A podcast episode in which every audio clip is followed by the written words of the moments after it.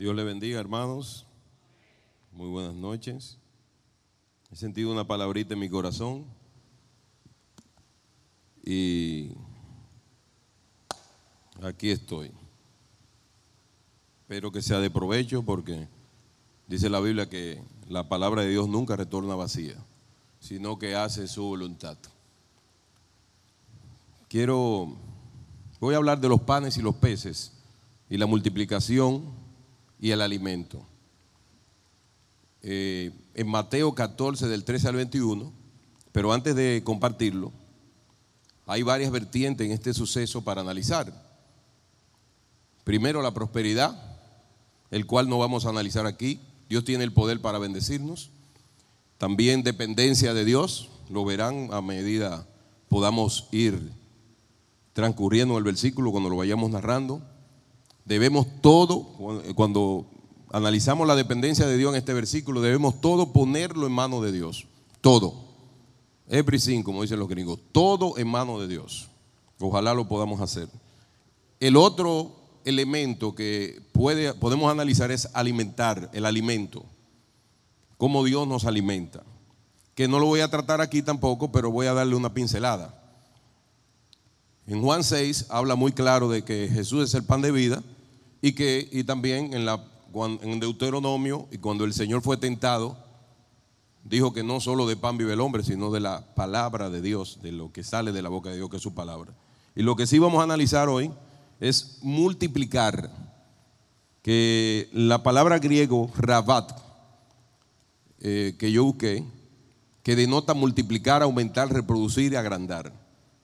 En Hebreos 6:14 dice la Biblia, diciendo, de cierto te bendeciré con abundancia y te multiplicaré grandemente. En, en también el libro de Génesis 1:22 dice, y Dios los bendijo diciendo, fructificad y multiplicaos y llenad las aguas en los mares y multiplíquese las aves en la tierra. Solamente nosotros cuando oímos fructificad y multiplicad, creemos que solamente tener hijos.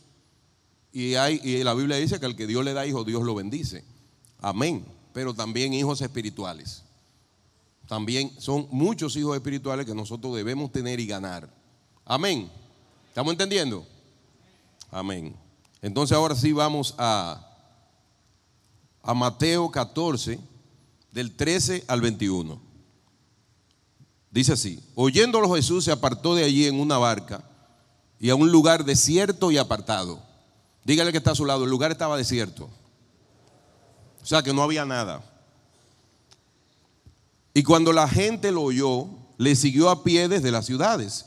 Y saliendo Jesús vio una gran multitud y tuvo compasión de ellos y sanó a los que de ellos estaban enfermos.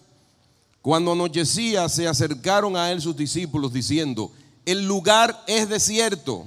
Dile que está a tu lado, el lugar estaba desierto. Y la hora ya, ya pasada. Despide a la multitud para que vayan por las aldeas y compren de comer. Jesús le dijo, no tienen necesidad de irse. Dale vosotros de comer. Aquel era un lugar inhóspito, desierto. Eh, estaba asolado. Muchas veces cuando nosotros vamos a colocar, a hacer la obra de Dios, no tenemos nada o no tenemos mucha gente.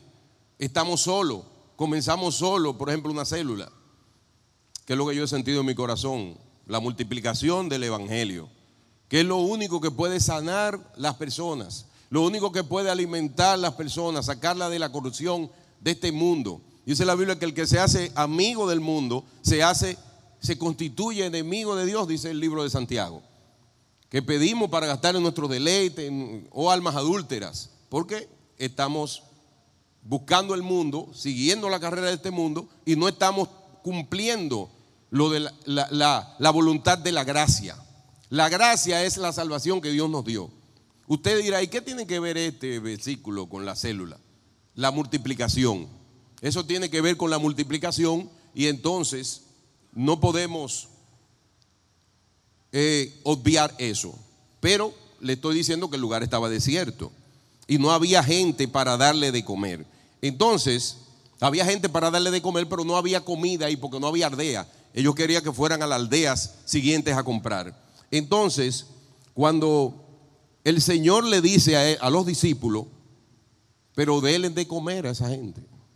Y los discípulos, según la narración, dice, no tenemos aquí, cuando el, Señor le dijo, denle de comer, ellos le dijeron, no tenemos aquí sino cinco panes y dos peces. Y él les dijo, tráemelos acá.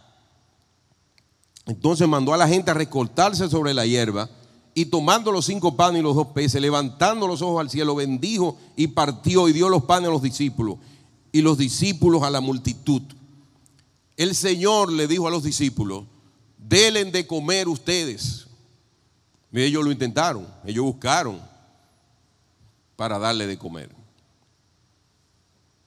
Pero el Señor sabía que ellos no iban a poder resolver el problema.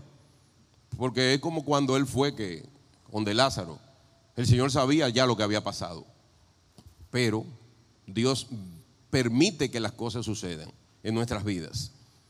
Yo te pido y te digo en esta noche, es diferente a que tú trates de resolver las cosas, a que tú las pongas en manos del Señor. El Señor le dijo, tráemelos acá. ¿Qué le trajeron? Dos panes, cinco panes y dos peces al Señor. A veces tú no quieres abrir tu célula porque no tienes los recursos. Tú crees que tiene que hacerle un banquete a los hermanos. Tú crees que no va a poder sustentar. Pero no, Dios bendice, Dios fructifica. Te acabo de leer que Dios multiplica, Dios bendice tu cementera. Dios bendice tu vida. Solamente tiene que ponerlo en manos de Dios y Dios nos va a bendecir. La carne atenta contra eso. La carne atenta que tú compartas de la gracia. Tú estás sembrando, recuérdate que aquí no podemos hacer tesoros, sino en el cielo. ¿Estamos entendiendo? Es en el cielo donde no habrá ladrones, ni gente que, ni, que, ni orín que corroa, que no, que, que, no, que no se desvanezca. Es como que se, la corrupción es como que se va desvaneciendo, se va desbaratando. ¿Estamos entendiendo? Entonces, dice la Biblia que el lugar estaba desierto. Pero ¿qué pasó? Había la palabra de vida. La gente tenía comenzó, empezaron a venir personas y a venir personas. ¿Y qué sucedió en ese lugar? Dios sanó Jesucristo sanó a todos. Ahí lo dice.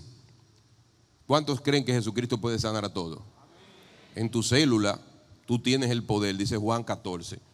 Dice, las obras que yo hago, ustedes las harán mayores. En mi nombre, usted va a ver la gente sanarse, la gente recibiendo el alimento.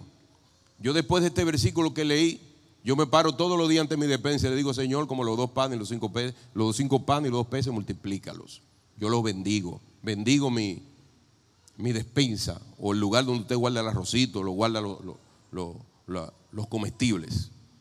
Entonces, dice la Biblia que el Señor lo hizo recostarse a todos. Recostarse en la hierba, eso quiere decir descansar. Ellos descansen, tranquilos. Tranquilo, el Señor tenía el control. El Señor tiene el control. No sé si el Señor te, está ministrando, pero el Señor tiene el control de todo. Y tenía el control en ese momento. Los discípulos en su carne decían, despáchelo y que vayan por las aldeas, porque era un lugar desierto, no había nada, a la orilla del mar en aquella época. Tenían que ir caminando lejos, pero ellos descansaron ahí, esperando la palabra del Señor. Tenían comezón de oír, la gracia. Tú tienes la gracia, la gente tiene comezón de oír de la gracia que tú tienes y que tú por gracia has adquirido. Finalmente, dice la Biblia, que comieron todos y se saciaron y recogieron lo que sobró. No malgaste lo que Dios te ha dado. Lo que Dios te da, lo que tú trabajas, lo que Dios tú consigues, que Dios te manda, que Dios te bendice, no lo malgaste. No te estoy diciendo que sea virus ni tacaño. Eso, eso, eso tampoco es de Dios. Hay que dar, hay que cantearse pero no se puede malgastar.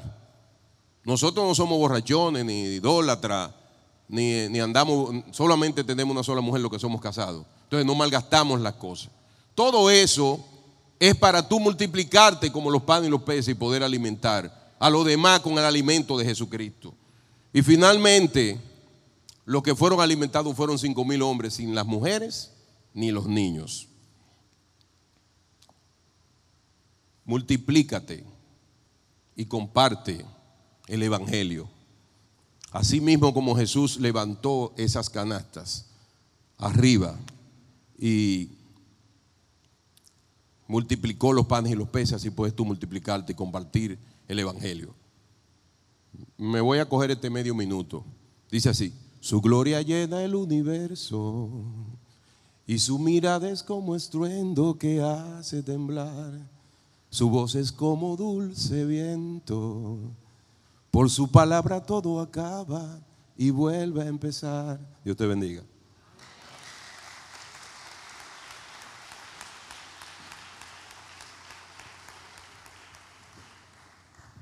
Amén, gloria a Dios. Bendito es el Señor. Tiempo de multiplicación. Y multiplicación en nuestros grupos familiares. Yo no sé si ustedes saben que nuestros grupos familiares tienen seis propósitos